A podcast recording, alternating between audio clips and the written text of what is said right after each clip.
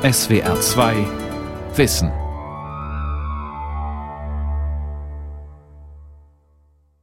Mit der SWR 2 Aula und dem Thema Forschen im ewigen Eis, dem Klimawandel auf der Spur, am Mikrofon Ralf Kaspari. Die Positionsdaten lauten Ekström-Schelfeis, Atka-Bucht, nordöstliches Weddellmeer, Koordinaten 70 Grad 40 Minuten Süd, 8 Grad 16 Minuten West. Dort befindet sich die Neumeier Station. Das ist die deutsche Forschungsstation, betrieben vom Alfred Wegener Institut, die maßgeblich an der Antarktisforschung beteiligt ist. Dort arbeitete 14 Monate lang die Physikerin Helene Hoffmann, die auch viele Daten zum Klimawandel sammeln konnte. Ich habe mit ihr über die Zeit im Eis gesprochen. Meine erste Frage war, wie viel Grad waren es am wärmsten Tag während ihres Aufenthalts? Ähm, ich glaube plus zwei Lufttemperatur tatsächlich einmal. Und der kälteste? Minus 43,5, das weiß ich genau. Minus 43,5. Ja. Wie, wie ist das da auf der Station? Wird das da auch im Innenraum schon kalt oder hat man da eine Heizung? Wie kann man sich das vorstellen? Also im Innenraum der Station ist es eigentlich wie in jedem anderen, ich sag mal, Büro- oder Wohngebäude. Also die, der, der Teil, in dem, in dem wirklich gelebt und gearbeitet wird, der wird geheizt auf ja, 18 bis 20 Grad, auch im Winter. Allerdings ist die Station, äh, sie besitzt diesen inneren Kern, in dem wirklich gelebt und gearbeitet wird und dann eine äußere Hülle, ähm, die dann der, der Wetterschutz ist, äh, dieses Containeraufbaus im Innern. Und äh, dort gibt es außen herum einen Gang, auf dem man laufen kann. Das ist die sogenannte Galerie. Im Sommer ist es dort sehr schön, weil man da große Fenster hat und dann wärmt sich dort äh, das schon auch gut auf. Aber da wird es dann im Winter recht frisch, ja. Wir reden gleich nochmal über die Station, auch wie mhm. die genau äh, konzipiert ist. Was war denn das schönste visuelle Erlebnis Ihres Aufenthalts? Können Sie sich erinnern? Das schönste visuelle Erlebnis, denke ich mal, äh, war schon ein grandioses Polarlicht, was wir erleben durften im September 2018. Das war auch tatsächlich das allerletzte, was wir gesehen haben. Wir mussten sehr lange warten, da hatten wir ein bisschen Pech. Es war immer entweder Vollmond oder schlechtes Wetter. Und ähm, dann kurz bevor es schon wieder so hell wurde, dass man gar keine Polarlichter mehr sehen konnte, da gab es nochmal eine ganz tolle Lightshow, eine halbe Stunde lang. Und, und wie sieht das aus? Ja, also sind das ähm, Lichtblitze? Na, nicht Blitze, es sind eben, ja, wie man das vielleicht auf dem Fernsehen schon mal gesehen hat, die wirklich äh, grüne Lichtvorhänge, die sich auch relativ schnell bewegt haben und zum, Te äh, zum Teil auch sehr, sehr hell wurden. Also, dass es äh, fast weiß erschienen ist und mhm. ähm, zwischendrin auch ein bisschen lila und ein bisschen Rottöne und wirklich über den ganzen Himmel. Toll. Das schönste Forschungserlebnis? ja, das ist schwierig zu sagen, ähm, weil ich jetzt nicht so diese Experimente dort durchgeführt habe, ja. bei denen das eine Ergebnis Ja, schon klar. Das, äh, Und auch nichts wahrscheinlich gefunden haben, äh, zum ersten Mal entdeckt haben ja sowieso nicht, sondern sie haben Daten wahrscheinlich gesammelt, genau, ja. die erst noch ausgewertet mhm. werden müssen. Ne? Ja, so ist es. Diese Neumar-Station, die sieht ein bisschen aus wie ein Schuhkarton im Eis. Oder? Also ganz abstrakt gesehen. Der, die steht auf Stelzen. Genau, sie steht auf Stelzen. Es ist ein großer weißer Kasten mit blau-roten Streifen ja, genau. äh, auf 16 Stelzen. Äh, wir hatten oft den Eindruck, wenn man von weit weg äh, dorthin schaut, sieht sie so ein bisschen aus wie ein Raumschiff, das gerade gelandet ist. Also äh, mit diesen Füßchen eben unten dran. Und sie ist sehr, sehr groß. Also man wie, kennt sie. Wie groß ist die? Oh also was meinen Sie, wie lang? Wie lang? Ähm, ja, 30 Meter, denke ich. Mhm oder sogar mehr. Ein bisschen mehr, äh, Größenordnung. Mhm. Äh, genau habe ich die Zahlen jetzt nicht im Kopf, aber ähm, sie ist eben auch sehr hoch, dadurch, dass sie auf diesen Stelzen steht. Das sind praktisch äh, drei Stockwerke, die nochmal ungefähr, die Stelzen sind, ich, ich denke, so drei bis vier Meter hoch. Und äh, dort kommt dann eigentlich der, der Aufbau oben drauf. Und das ist schon äh, recht beeindruckend, wenn man da das erste Mal davor steht. Ja. Und warum steht die auf Stelzen? Einfach weil es sicherer ist? Weil es so eine Art Puffer ist zur Eisbewegung oder warum? Ja, der Schneezutrag. Äh, das ist der Ach Grund. So. Äh, weil es, also dort, wo die Neumeier Station steht, äh, hat man jedes Jahr ungefähr einen Meter Schneezutrag. Und mhm. dadurch, also ein Meter, ja, Neuschnee sozusagen. Und dadurch, dass es eben in der Antarktis immer kalt ist und der Schnee nicht wegschmilzt, auch im Sommer nicht, würde die Station langsam im Eis versinken. Und das ist ihren beiden Vorgängern auch genauso passiert. Also man war da nicht überrascht, das war klar, dass es so passiert. Aber der Nachteil ist, die sind im Eis versunken und man konnte sie nicht zu 100 Prozent wieder zurückbauen und alles abbauen. Also es gibt immer noch große Wellblechröhren, die nun eben im Eis zerquetscht wurden und die auch dort bleiben müssen.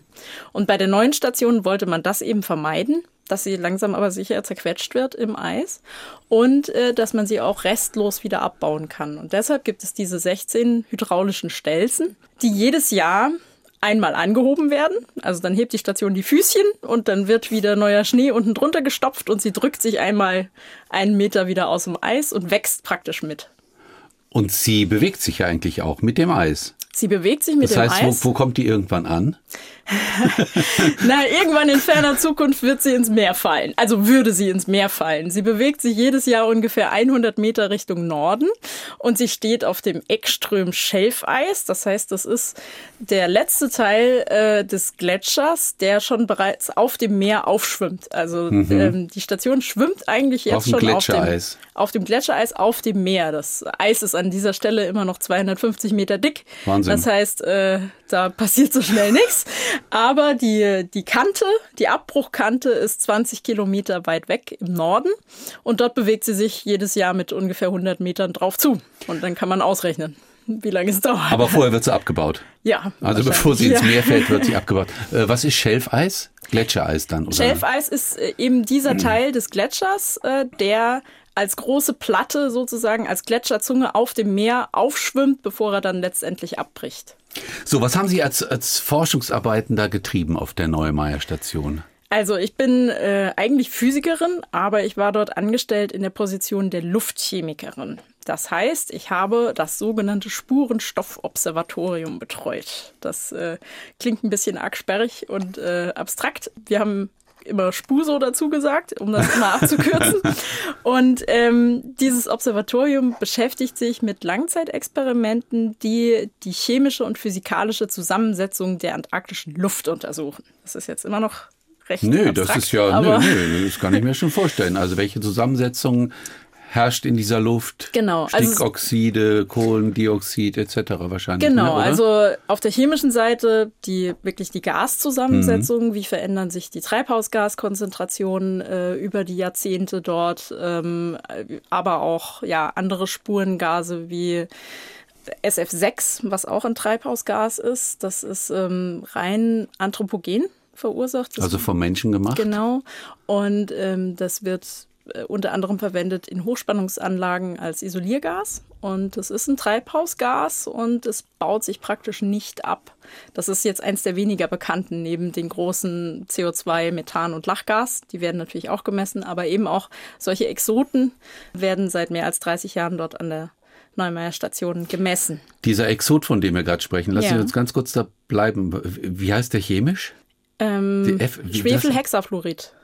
Aha kommt nicht in der Natur vor, sondern Nein. wird vom Menschen synthetisch hergestellt. Genau. Und bei jedem Strommasten ist das drin. Nein, nicht bei jedem oder? Strommast. Also wirklich bei ähm, Hochspannungsanlagen, die man mhm. isolieren muss, so, okay. äh, damit es keine Überschläge gibt. Dort wird als Isolator gerne dieses Gas verwendet oder wurde in der Vergangenheit sehr, sehr viel verwendet. Und es gab dann Statistiken, wie viel davon in Umlauf ist. Und die atmosphärischen Messungen haben gezeigt, dass da doch diverse Leute geschummelt haben und dass es eigentlich doch mehr ist. Und das ist ein Gas, das den Treibhauseffekt mit verstärkt. Genau, es ist wie CO2 wie und Methan. FCKW. Genau. Und warum ja. verbietet man das dann nicht? Ja, es ist, äh, ich bin mir gar nicht sicher, ob es mittlerweile verboten, mhm. offiziell verboten ist. Bei uns, das weiß ich mhm. gerade im Moment okay. nicht. Aber es, es wird, steigt immer noch an in der Atmosphäre, weil es sich praktisch nicht abbaut. Also es hat eine sehr, sehr lange Lebensdauer. Es wird nicht zerstört und deshalb ist es nicht so Also gut. Sie sind Physikerin, man hat Sie zur Luftchemikerin gemacht. Sie hatten eine Messstation wahrscheinlich oder mehrere? Die Sie ja, täglich die, die SPUSO oder dieses die Spurenstoffobservatorium, das ist ein kleiner Container der, also ein normaler Schiffscontainer oder zwei davon. Und ähm, der steht äh, anderthalb Kilometer südlich der Neumeier Station. Äh, das Ja. hat den Sinn, weil man ja wirklich Reinluft und äh, den, den antarktischen, ja, äh, die man will die Luft messen eigenen will. äh, Abgase der Neumeier-Station nicht haben als Genau. Verunreinigung. Genau, und man möchte auch keine Abgase von Fahrzeugen und Verkehrsmitteln. Und deshalb steht sie anderthalb Kilometer weit weg und deshalb bin ich dort dann auch jeden Tag hingelaufen. Also das ist Oh. keine Schikane oder dahin. kein, kein Fitnessprogramm. Ja. Nein, ähm, ja, fahren darf man auch nicht, weil sobald Das ich mich auf den Motorschlitten setze, dann würde ich wieder die Luft kontaminieren. Mhm. Und deshalb ähm, bin ich hingelaufen und habe dort dann jeden Tag Proben genommen und eben auch die Experimente betreut. Also gewartet, wenn was kaputt war, musste ich es reparieren, musste schauen, dass alles das tut, was es soll.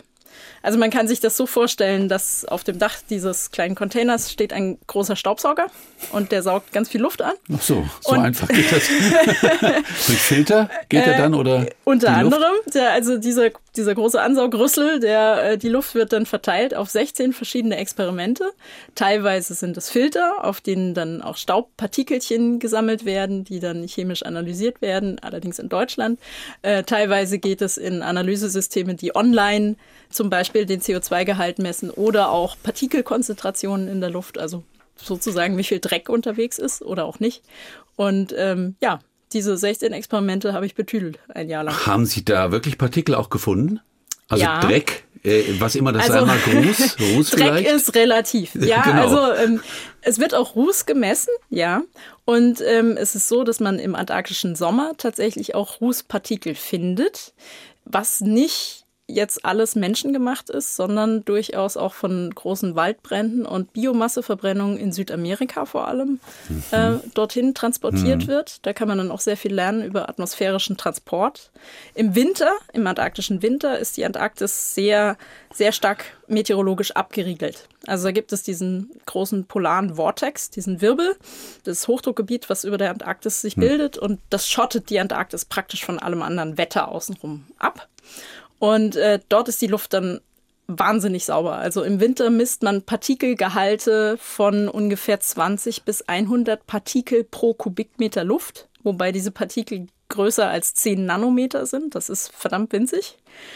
Und 20 Partikel pro Kubikmeter Luft, das ist, also das ist nichts. Das ist praktisch nichts. Was das haben sind wir hier? Reinraumklassen. Was haben wir hier in Deutschland? Wissen Sie das? Äh, wir haben einen Faktor 1000 mehr. Tausend mehr. Also mindestens 1000 Mhm. mehr. Kommt drauf an, ob man jetzt auf der Stadt, in der Stadt ist oder auf dem Land. Aber das ist nichts und das ist praktisch Reinraum. Also Sie könnten in der Antarktis im Winter locker draußen eine Festplatte aufschrauben, dran rumbasteln und die wieder zusammenbauen. Da würde nichts passieren, abgesehen davon, dass Ihre Finger einfrieren. Aber genau. das ist, äh, Das ist nebensächlich. und, und diese Station, die Sie betreut haben, gibt's die schon lange? Die gibt's ja schon seit die Neumeier Station existiert dann, oder? Also es gibt äh, dieses Spurenstoffobservatorium seit Anfang der 80er Jahre, seit es auch die erste Neumeier-Station gab. Es befand sich nicht immer an der gleichen Stelle, weil es natürlich Ja. ähm, äh, die, die drei Neumeier-Stationen, die es bisher gab, die waren immer ein bisschen unterschiedlichen Positionen und dem, also das ist jetzt auch schon die dritte Spur so sozusagen. Die dritte Aber Spur so. die Experimente sind zum Großteil mitgewandert, ja.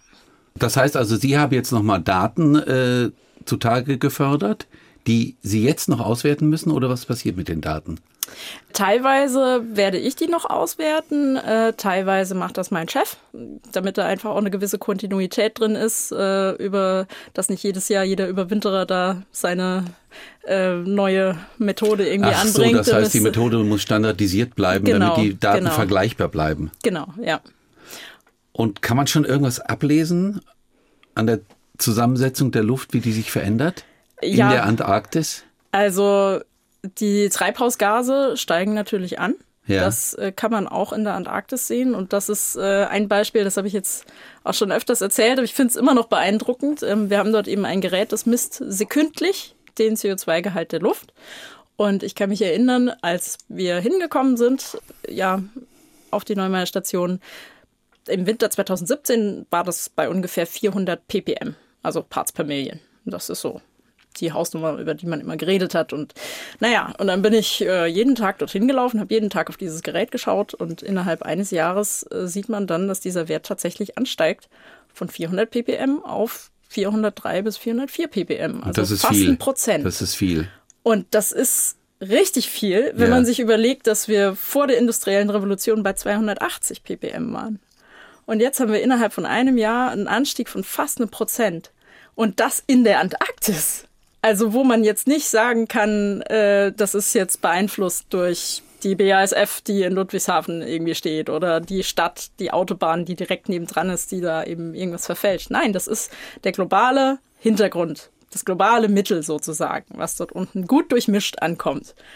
Und das fand ich schon ziemlich beeindruckend. Ja, das glaube ich. Also auf negative Weise dann beeindruckend. Ja, durchaus. Ähm, dient Ihre Forschung hauptsächlich dazu, den Klimawandel nochmal messbar zu machen?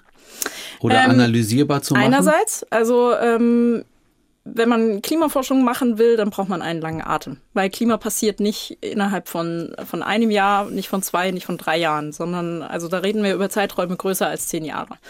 Und äh, deshalb braucht man auch Messungen die länger dauern als zehn mhm. Jahre, damit man daraus wirklich dann auch Schlüsse ziehen kann. Das ist eine, ein Aspekt. Ein anderer Aspekt ist aber auch ähm, so ein bisschen Grundlagenforschung, also die ähm, Partikelmessungen zum Beispiel, die dort äh, unternommen werden. Da geht es letztendlich darum, wie bilden sich Wolken. Also wie entstehen Wolken aus einer Luft, die eigentlich relativ sauber ist, wo man vielleicht Ausdünstungen von Algen hat oder von Pinguin oder was auch immer. Und trotzdem entstehen unter gewissen Bedingungen äh, eben atmosphärische Partikel und die ballen sich zusammen zu immer größeren Clustern. Irgendwann bildet es einen Kondensationskeim und es entsteht eine Wolke. Und diese Wolkenbildung, das ist sehr, sehr komplex und ähm, auch noch nicht bis ins Letzte verstanden. Und Wolken sind aber ein großer Player im, im Klimasystem und äh, deshalb äh, muss man auch unter möglichst reinen Bedingungen die eben in der Antarktis vorherrschen, das auch verstehen. Das ist ein relativ neuer Forschungszweig, ne? Wolkenforschung. Wolkenforschung gibt es noch nicht so lange. Genau. Also ich sag mal vielleicht so 15, 20 ja. Jahre, aber es ist noch nicht so. Wenn alt, ich Sie jetzt nein. richtig verstanden habe, also eine Wolke, um, damit die sich bilden kann, müssen Partikel in der Luft sein, ja. die irgendwie so eine Art so, Grundgerüst bilden?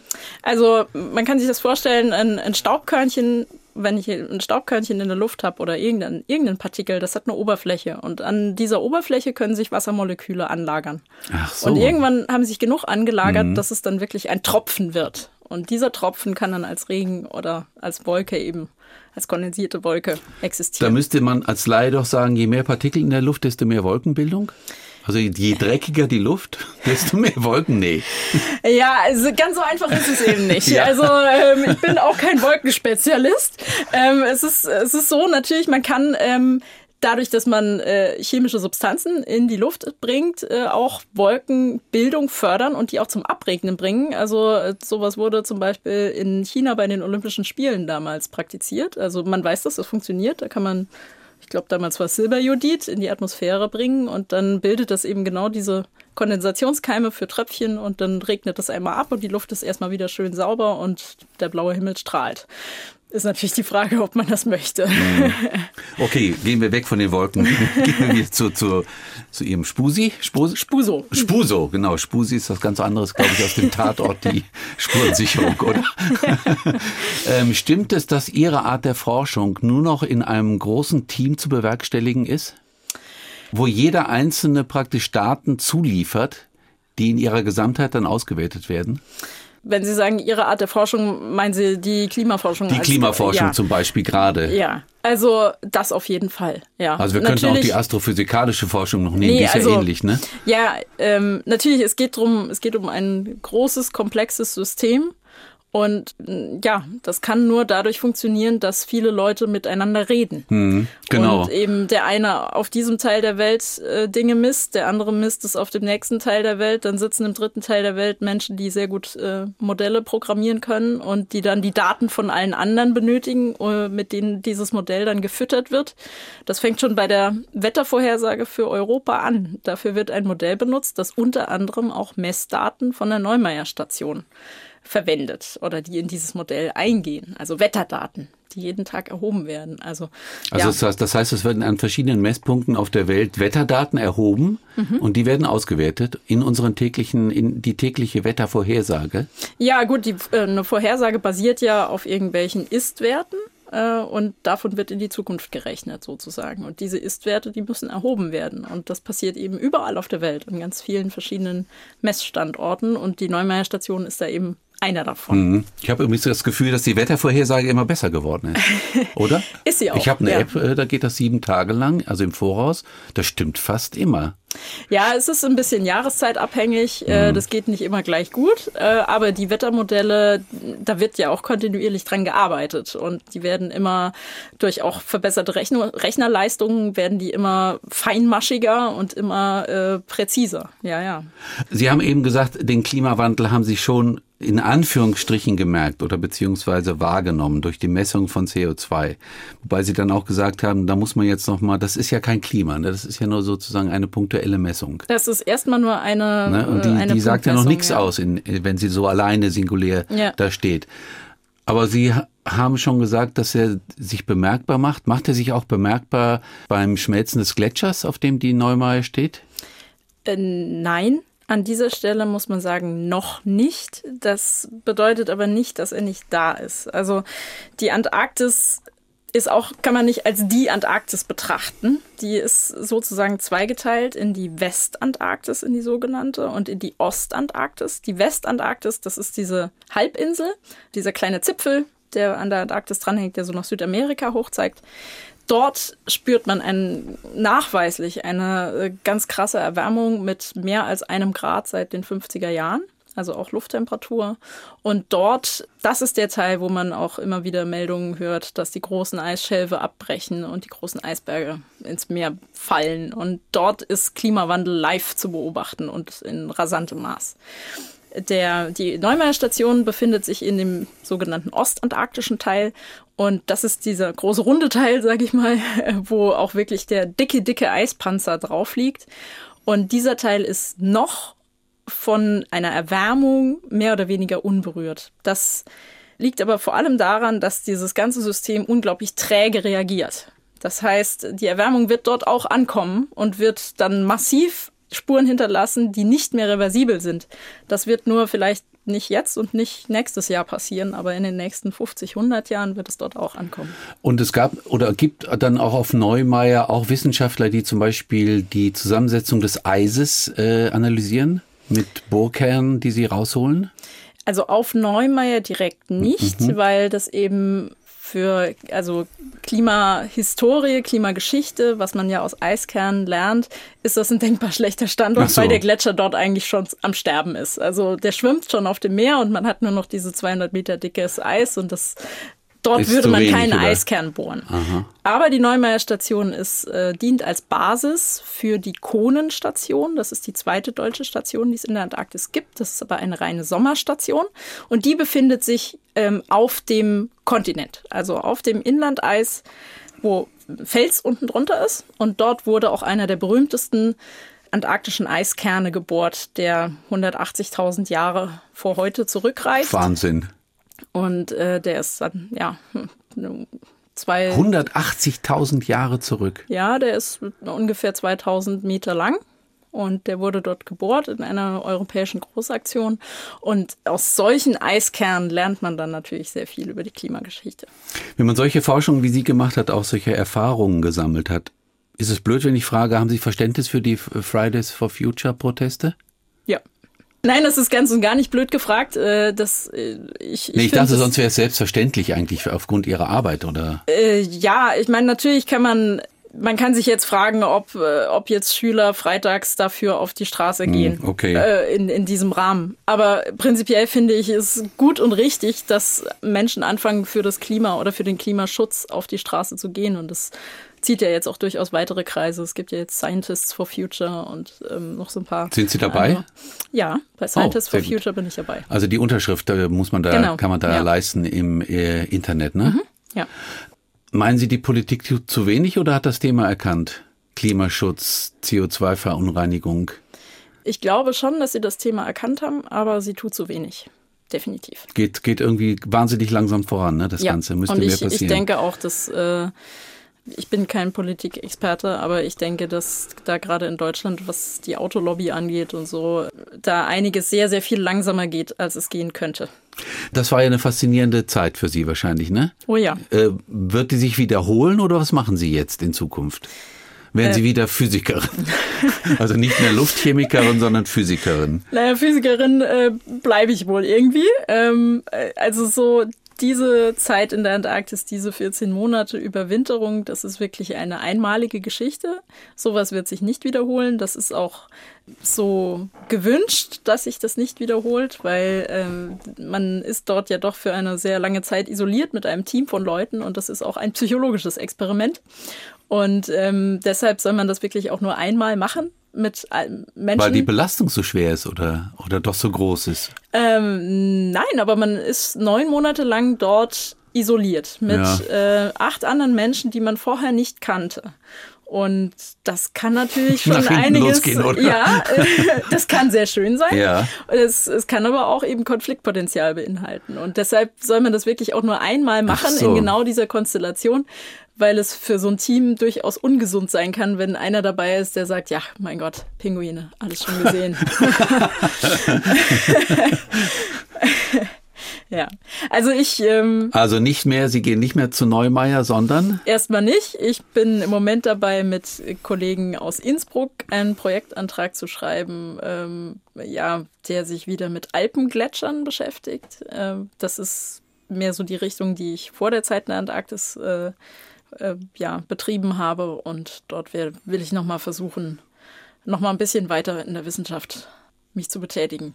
Sie bleiben aber sozusagen bei diesen Messungen in Bezug auf Gletscherzusammensetzung, Eiszusammensetzung. Ich bleibe beim Eis. Sie bleiben ja. beim Eis. Ich bleibe immerhin. beim Eis und irgendwie bei der, bei den Klimasignalen in und aus dem Eis, ja. Haben Sie mal große Pinguinpopulationen gesehen? Ja. In der Antarktis? Ja. Kommen die da ans, an die Neumeier Station und gucken mal vorbei? Ja, zum Teil tun sie das tatsächlich. Also es, die Neumeier Station ist ja, wie gesagt, sehr nah an der Küste. Das sind ähm, acht Kilometer bis zur nächsten Meeresbucht. Das ist die Atka-Bucht. Und diese Bucht friert regelmäßig im Winter zu. Dort bildet sich eine feste Meereisdecke und auf diese Meereisdecke kommen jedes Jahr circa 12.000 Kaiserpinguine und die äh, bilden dort eine große Kolonie und brüten. Und das ist äh, sehr, sehr beeindruckend, wenn man das so hautnah miterleben darf. Und äh, ja, so im antarktischen Frühjahr verirren sich manchmal einzelne Tiere tatsächlich bis an die Station ran. Also Echt? sie verirren sich nicht wirklich, sie gucken mal vorbei gucken oder gucken mal, ja. ja. Also schön. Das ist ähm, ist auch sehr beeindruckend. Äh, die Erfahrung, dass wilde Tiere so sehr, sehr wenig Angst zeigen vor Menschen, vor Fahrzeugen, äh, Dinge, die vor denen Wildtiere hier Reis ausnehmen. Woran äh, liegt das? Was meinen Sie? Naja, sie nehmen es nicht als Bedrohung wahr, weil sie natürlich stark unter Schutz stehen und es ganz strenge Abstandsregeln gibt und den Tieren darf, also die oberste Prämisse ist, sie dürfen nicht gestört werden in keinster Art und Weise und deshalb nehmen sie uns auch nicht als Bedrohung wahr. Die Bedrohung für die Pinguine kommt aus dem Wasser. Da gibt es die Wale und die hm. Seeleoparden Verstehe. und komische, rote, ausgestopfte Vögel, die über das Meereis auf sie zulaufen, die finden sie eher interessant und dann kommen sie auch mal auf einen zugelaufen, stellen sich hin und machen einen Begrüßungsruf und erwarten dann Ähnliches, was man dann nicht unbedingt leisten kann. Ja, schon faszinierende Erlebnisse. Gut, Sie machen weiter mit dem Eis und dann wünsche ich Ihnen alles Gute für die Zukunft, für Ihre Forschung Dankeschön. und danke für das Gespräch. War sehr interessant. Ich danke. Das war die SWR2 Aula mit dem Thema Forschen im ewigen Eis, dem Klimawandel auf der Spur. Ich habe gesprochen mit der Physikerin Helene Hoffmann über ihre Zeit auf der Neumeier Station. Sie können diese und alle anderen Sendungen wie immer nachhören und nachlesen. Infos dazu finden Sie auf der Homepage www.swr2.de-aula.